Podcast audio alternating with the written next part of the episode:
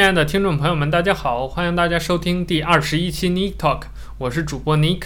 那今天我会和大家一起继续关注我们全球移动大会 MWC 二零一六第四天的呃一个进程和状况。那前三天呢，我们聊了很多话题。其实整个这个大会到了最后一天，已经进入一个无聊的阶段了，就是基本上没有什么新的消息和重大的内容、重大的事件在出现了。那今天呢，我们首先先接续之前我们聊过的一个话题，就是这个金立的手机和它上面采用的一个对于安卓阵营来说还是比较新鲜的技术，就是这个 3D Touch。那今今年呢，这个金立在 MWC 上发布了它的最新的旗舰手机，就是我们之前介绍过的 S 八。那 S 八上最受大家关注的硬件技术之一，就是它和苹果的 iPhone 6s 一样，搭载了这个 3D Touch 的一个触摸的技术。呃，我之前在我们聊金立的这个 3D Touch 的那期节目里头，其实也。表达过对于这样一个技术在安卓阵营、安卓手机上它使用状况的一个关心。那今天我就专门花时间去看了一下这个外国的媒体对于 3D 技术的评测和探讨。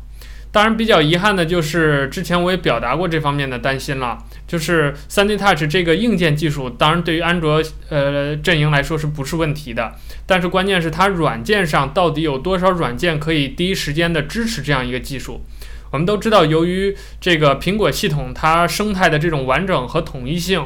在 iPhone 6s 发布没多久，呃，绝大部分这个主流的我们常用的这些 apps 就已经第一时间的表示了对 3D Touch 技术的支持，并且在这个 App Store 里面就已经完成了更新。换言之，3D Touch 很快就变成了一个对于我们呃对于我们普通用户来说非常可用的一个呃新的硬件技术。但是对于金立的这个 S 八，其实状况并不是这样的。你比如说这个 CNET，它做的这个评测当中就说，呃，就目前而言，3D Touch 在金立这款手机上的应用仅限于系统层级的应用，就是系统默认的自带的那些 App，而且相对功能和 iPhone 6s 比就要简单很多了，就是基本上就只能调出一个很简陋的快捷菜单。那如果你在这个 Google 的 Play Store 商店里面去下载我们常用的一些 App，呃，在这个 3D 呃，就是在金立的 S8 上，3D Touch 功能是基本上不可用的，就是基本上调不出来任何的呃所谓的这个 Quick Menu，所以呃 CNET 给这个功能的评价也是 The feature just simply doesn't work，就是。呃相当于一个不可用的一个评价了。然后，当在这篇文章之后，他话锋一转就去聊别的了，等于是一个很尴尬的，呃，一个呃，在这个手机上的一个点。呃，这儿我想跟大家聊的一点就是，当我们看这个 3D Touch 这个技术在金立 S8 上的表现的时候，啊、我相信大家都明白，这并不是金立的问题。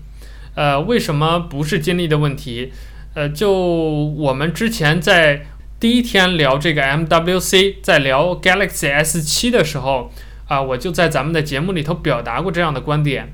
呃，安卓手机发展到今天这一步，在硬件上已经逐渐消除了自己的短板，甚至在一些局部的领域已经完成了对于苹果的超越。但是在软件层次上，软件的统一性这个问题，安卓阵营还有很长很长的路要走。啊、比如说像 3D Touch 这样的功能的实现，它需要的是谷歌在安卓系统的 API 上给予这个操作系统一个支持，给予软件一个支持，同时也需要各个厂家在做系统的时候，呃，在做自己的硬件的时候，能够根据自己品牌所采用的这个硬件去进行相对应的优化和适配。再加上我们这些第三方的做 apps 的开发者，他能够调用起安卓系统的 API 做软件上的优化和支持，这三方结合之后，才能给予我们这个 3D Touch 这个功能一个完整的体验。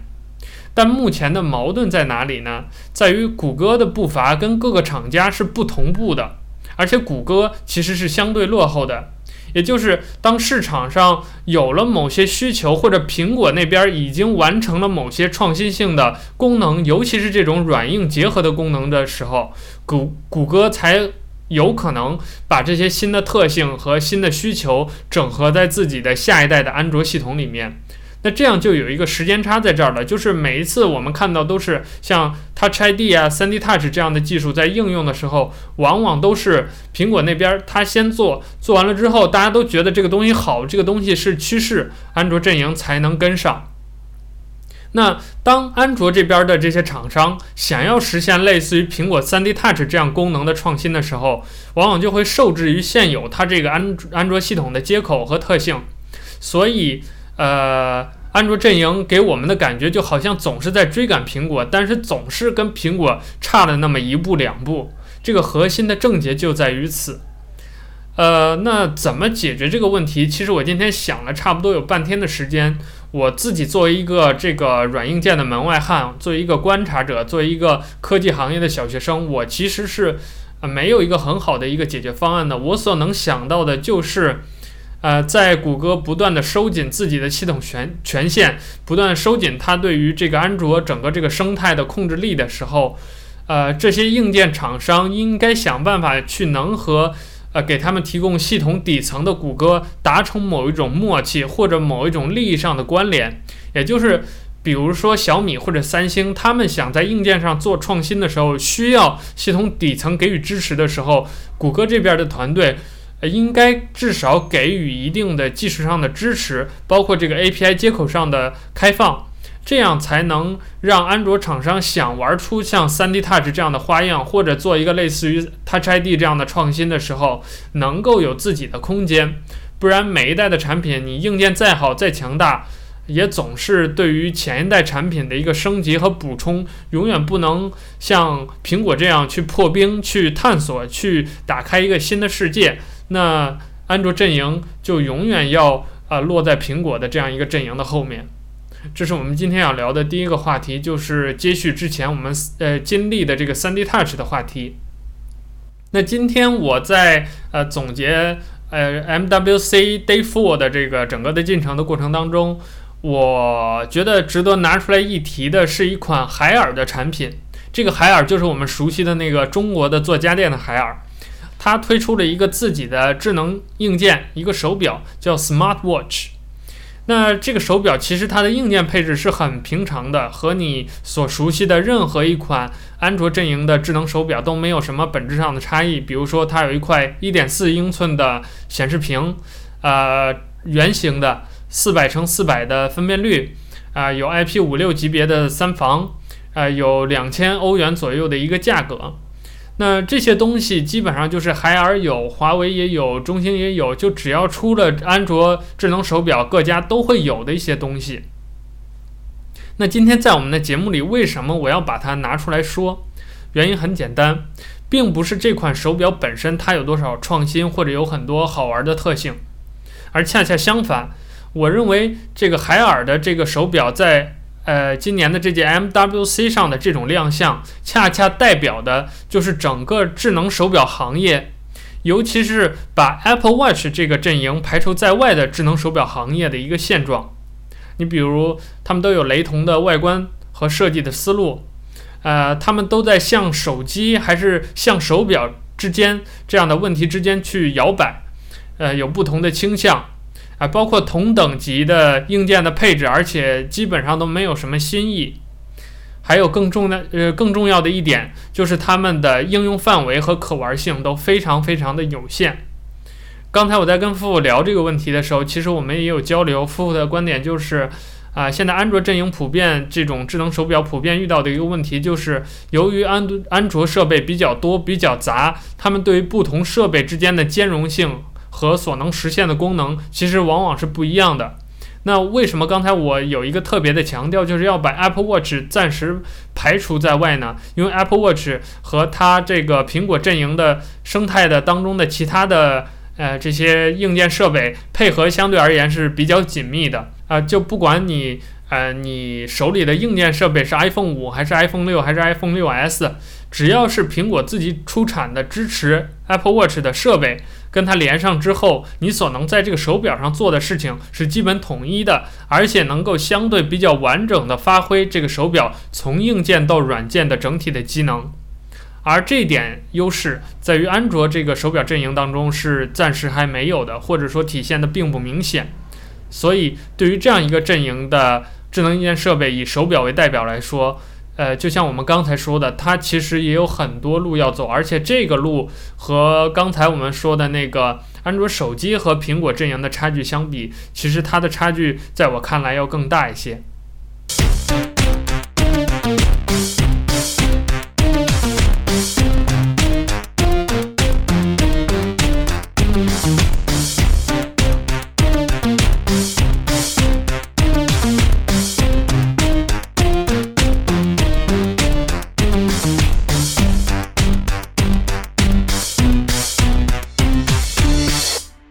好，那接下来我们的这个话题是关于五 G，也就是最新一代的呃移动网络制式。那接下来我要跟付付一起聊一聊关于五 G 的一些话题。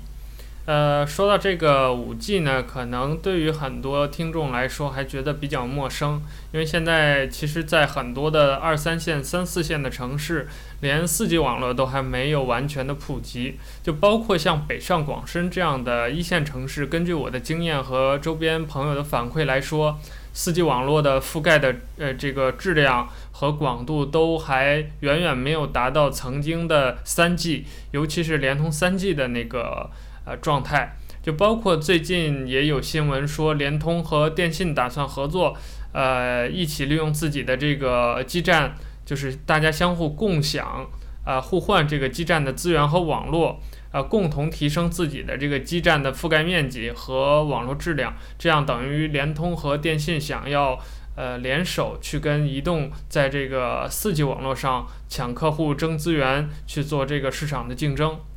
那今年其实 MWC 作为全球的这个移动大会来说，呃，5G 它的网络它的发展是一个很重要的一个议题。但是今天我们要在节目里跟大家首先介绍的一件事情就是，对于当前来说，尽管这个 5G 的概念已经早早的被提出了，但是呃，其实 5G 还是一个模糊的概念。为什么这么说？呃，因为这个之前包括付付也在跟我聊的时候，就经常问我说：“你知不知道 5G 的细节是什么？”就包括呃，现在就像他刚刚在我们节目开始之前，他就在问我说：“比如现在的 4G 网络这些基站能不能够直接像原来那样，呃，升到 5G 啊？或者是包括这 5G 对于哪些设备有怎样的支持？甚至于 5G 网络到底上行下行的速率是多少？”这些其实都是没有答案的。为什么没有答案？因为 5G 这个概念，它本身到目前为止还没有一个相对统一的标准。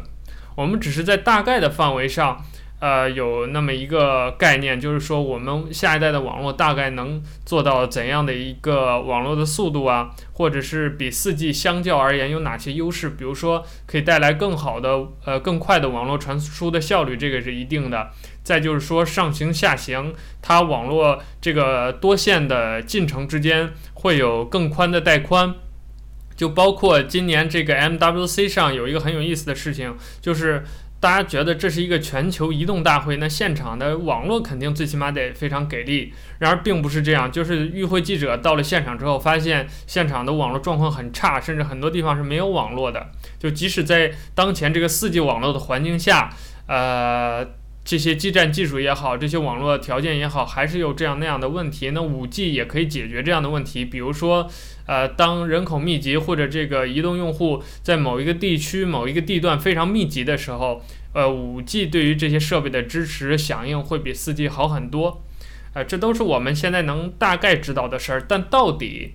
五 G 的技术是什么样子？其实现在并没有一个定论。那这就是今天我们要讨论的这样一件事儿，其实也是 MWC 上各个厂家、各个五 G 的这个呃技术商他们要去共同协商的一个话题。也就是说，今年在这个 MWC 上，各家非常重要的在五 G 或者说在移动通信技术上非常有着自己的这个独立的呃核心。的技术的这些厂家呢，会坐在一起去研究下一代的 5G 标准到底是什么，包括怎么普及、怎么用，啊、包括呃未来商呃这个商用之后它的成本啊，它对于设备的支持，呃，包括这个移动运营商在里面扮演的作用啊，包括跟哪些移动运营商去怎么去合作，怎么去做这个实验，哎、啊，相当于是抢地盘儿去争山头。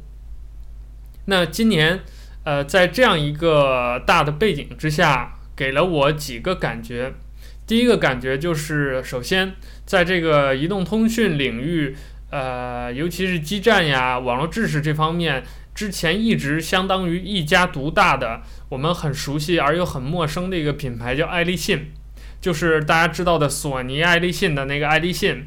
它一直之前在三 G 领域和四 G 领域都有着自己的独门绝技，包括它在这个知识产权方面占的比重也是最大的，也是最强势的。但是今年给我的第一个感觉就是爱立信不再那么强势了，它也需要跟这些。啊，兄弟姐妹们商量着来，原因是在五 G 上，大家等于说又换了一个新的起点。它之前的那些技呃技术的积累，随着技术的提升之后，随着大家整体这个竞技水平的提高，它的那点优势也不再那么呃大，跟大家就是之间的差距也不再那么明显，所以它呃这次先发优势就显得小了很多。那第二个感觉呢，就是我们这些所谓的国产厂商。这一次在五 G 的这个话语权的争夺当中，扮演了很呃积极、很主动的一个地位。你比如说我们很熟悉的，像中兴、像华为，呃，就包括我们的这一些呃运营商，比如移动啊、联通啊、呃电信啊，他们都已经早早的就把资源和目光投入了这个五 G 的，不管是研发也好，还是布局也好，就等于已经开始啊、提前发力了。那这儿要跟大家说一点，就是为什么要去争夺这个五 G 的话语权？呃，原因很简单，就是因为之前我们失去过啊，最典型的就是这个四 G 网络。就我们现在用的这个移动和联通的四 G，你会发现它的频段也好，它的制式也好，都是不一样的。你比如说稍微懂一点的朋友都知道，呃，这个移动这边它的四 G 技术叫 TDD。啊，当然我们都知道四 G 它的基本的一个技术名称是 LTE 了。那在这个网络制式之前，移动这边挂的是 TDD，那联通这边挂的是 FDD，那电信又很奇怪是 TDD 加 FDD 都有的。那这是为什么呢？原因很简单，就是因为呃，首先 FDD 是呃接续了之前我们很熟悉的 3G 技术，叫 WCDMA 这个技术。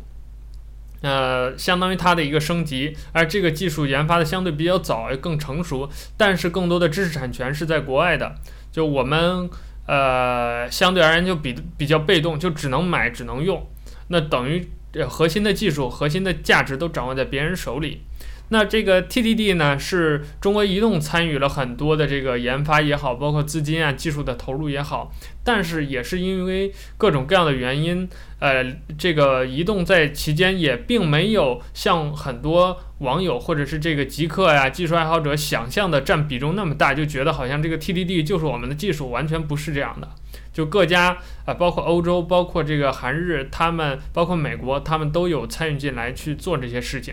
呃，具体的详情我们今天节目里头就暂时不讨论了。就是我的想法是，未来如果有有机会的话，我们可能会单独做一期关于网络知识这方面的一个科普性的节目。我们以后有有机会再做，今天不讨论。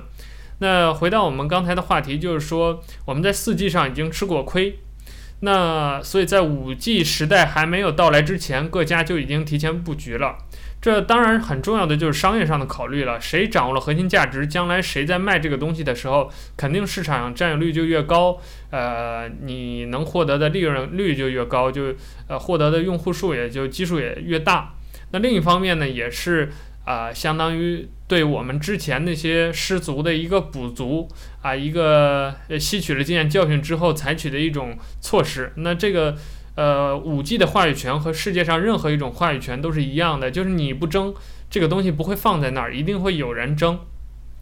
所以今年的在这个 MWC 上，在移动通信领域，在五 G 的这个制式的争夺上，啊，包括这个研发的投入啊，这个话语权的争夺上，我们会看到大量的这个呃国产厂家或者说是中国的企业在里面有很积极的参与。呃，那。在这儿还想跟大家聊一个什么呢？也是做一个小科普，就是为什么呃，我们之前就经常有很多的这个厂家在出手机的时候，电信版的手机往往不会和移动联通版一起出，它总是单独的走一条线。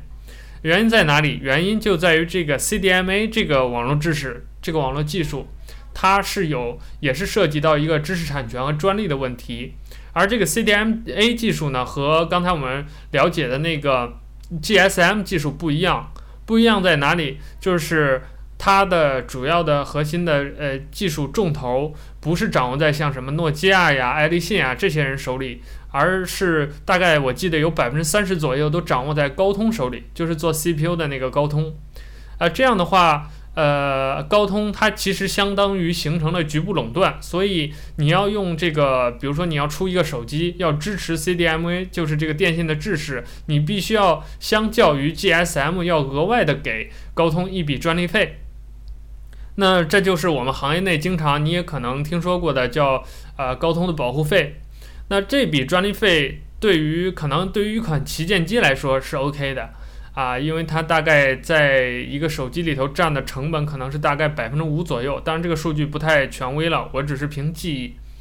呃，但是如果你对于一部千元机来说，那这个专利费就非常的敏感了啊，因为你一部机器可能成本就大概几十美元或者一百美元左右，那你这样一笔专利费可能就要五美元、十美元，甚至十五美元，甚至二十美元，那这对于一个手机的成本来说就非常高了，所以。呃，国内厂家最典型的就是魅族，就从大概 MX 四好像，魅族就已经很彻底的明确的，呃，就直接对全社会公开的表示放弃了对于 CDMA 就是这个电信知识的支持，所以你看这个之后的魅族的手机，呃，就很少有专门出电信版的手机，就包括今年的这个魅族的最高配的旗舰。啊，卖到三千价位档的 Pro 五，呃，到现在都还没有出电信版。至于它的，比如说像魅蓝 Note，还有魅蓝 Metal，在出的时候你会发现，呃，这些机器都要比移动联通版贵一百块钱。这贵出的一百块钱，其实就是高通的专利费。就包括锤子的坚果手机也是一样，全网通版就要比呃普通的移动联通版贵一百块钱。这一百块钱也是高通的专利费。所以，呃。综上就是刚才我们讲的这些，之所以电信有这样的一个跟移动、联通的差距在，其实也是本质上是一个话语权的争夺。高通之前路铺得好，它有了自己的核心的技术。呃，有了自己的知识产权，他就可以利用自己的技术形成这种所谓的局部的垄断，就去跟你要这笔保护费。那我们国内的这些厂家为了不去给你交这个钱，我们就需要在 5G 的这个技术上提前做一些布局和探索。呃，那以上呢就是我们对于 5G 这样一个技术大致的一个状况，包括它简单的一个背景的一个介绍。呃，那这儿还是先听听父的意见。你对于五 G 这个技术有没有什么自己的一些看法或者想说的？呃，第一，五 G 肯定要比四 G 快，这是个这是个废话吧？嗯，这是第一。嗯、第二呢，爱立信之所以不是那么强势了，是因为现在无论是硬件技术的发展，还是还是软软件技术的发展，爱立信它一一家无法同就是。现在已经是算是一个互联网基础设备厂商的一个战国时代，因为在中国这匹黑马杀入这个时代之前，那么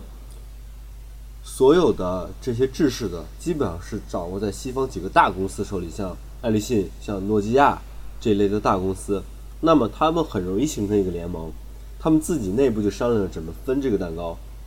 那么。之所以五 G 这回，首先是先发不明，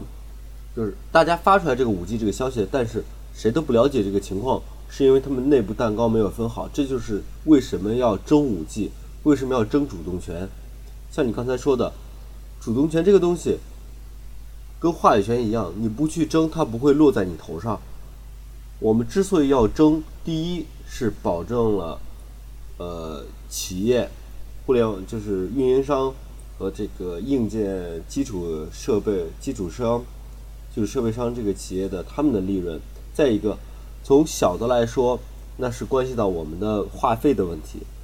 往大里说，这是关系到一个国家的国家安全问题，因为你掌握不了它的核心技术，你的专利在别人手里，那么到你手里的以后，这些东西，你知道有后门吗？这是个很显而易见的问题，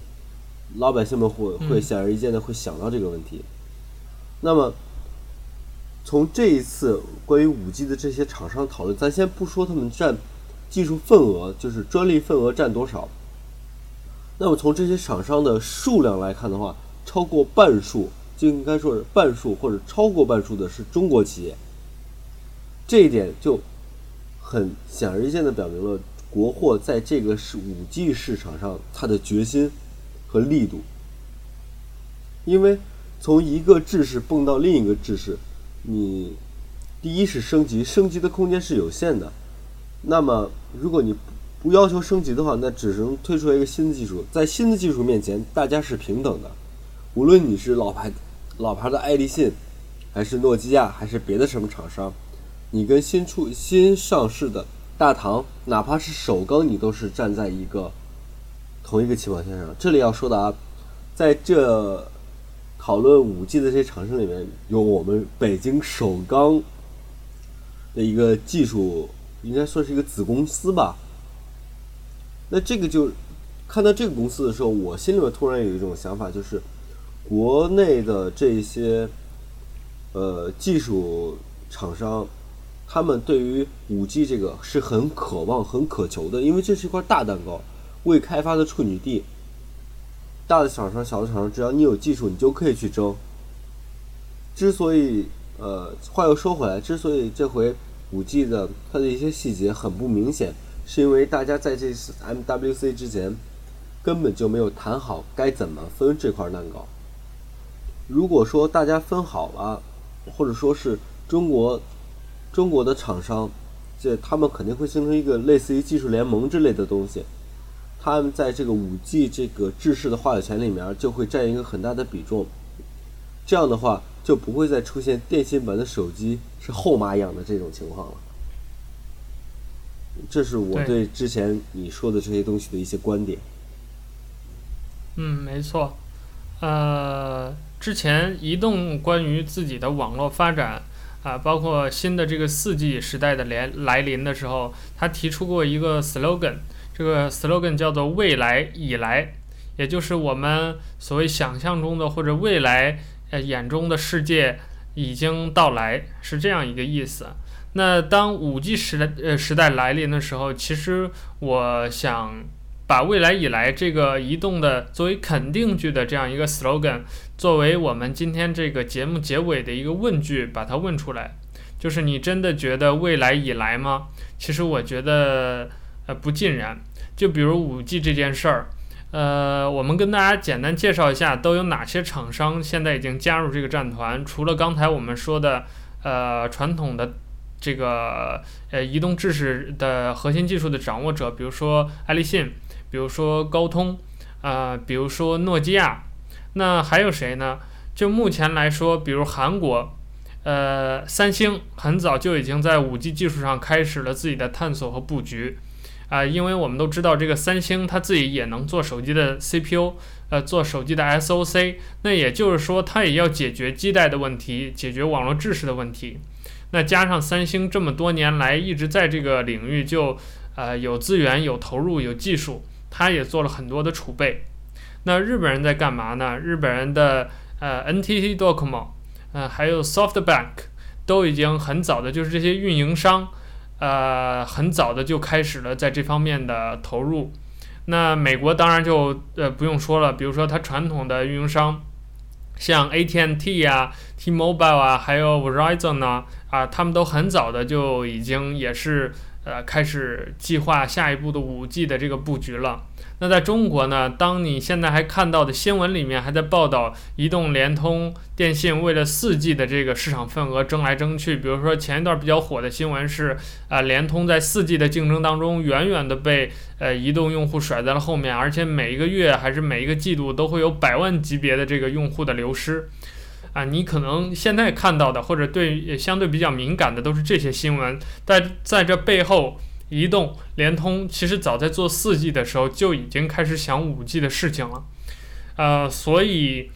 呃，像刚才富说的这样一个观点，这个蛋糕其实到底有多大，由谁来分，到底怎么分，都还是未知数。就包括现在很多这个业内人士，他的保守估计，要到二零二零年，五 G 技术才能有真正出现它的影子。呃，因为现在给我们很多这个网友的感觉就是说，五 G 技术马上就来了。因为现在的报道就是，尤其这一次 MWC 一开，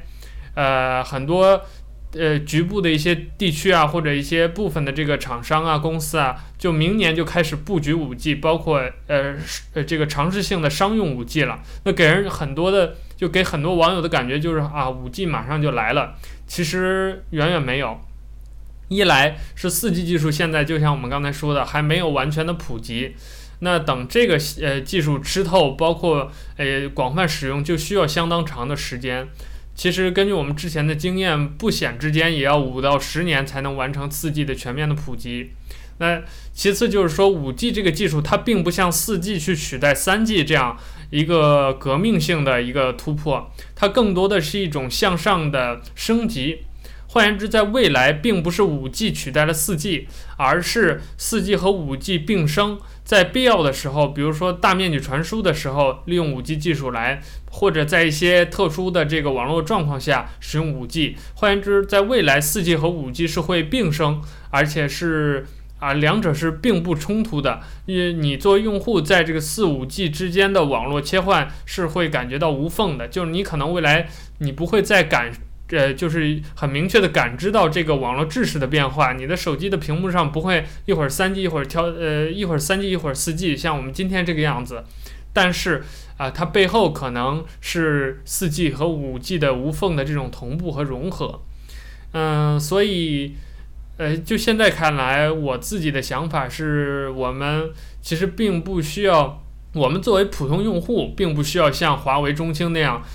呃那么担心。那么忧虑自己什么时候能用上 5G，包括去想 5G 的未来，因为这个东西啊、呃，就像我刚才给“未来以来”这句话打的问号一样，我觉得它并不是一个立竿见影、马上就能看到结果的东西。而另一方面，就是像富富刚才给我们做的那个总结一样，呃，从国家的层面也好，从企业的层面也好，他们现在最忧心忡忡的、最担心的，反而是蛋糕怎么分，由谁来分。呃，最后分到自己手里能得到多少的问题，呃，所以在这儿，呃，我们也想跟大家说的就是，我们为期四天的 MWC 二零一六的系列节目到这儿就结束了。那呃，这一周的时间，我们也是陪伴着这样一个呃全球的移动大会，每天关注它的进程。那也有我们的听众每天陪伴着我们去听我们这两个。呃，在技术上并不那么专业，而且对这个世界还有很多看法并不到位的两个小学生，去每天聊自己的观点和看法。我们在这儿向你表示真诚的感谢。那明天我和富富会呃好好的策划一下，我们统一的回顾一下 MWC 这四天以来，或者说这半个星期以来，给我们留下那、哪些地方留下了深刻的印象。我们对于未来，对于科技这个行业，我们作为一个爱好者是怎么去观察它，怎么去对于它的未来做自己的憧憬和幻想的？那谢谢你收听第二十一期的 Neet Talk，我们明天再见。感谢各位观众老爷，我们明天见。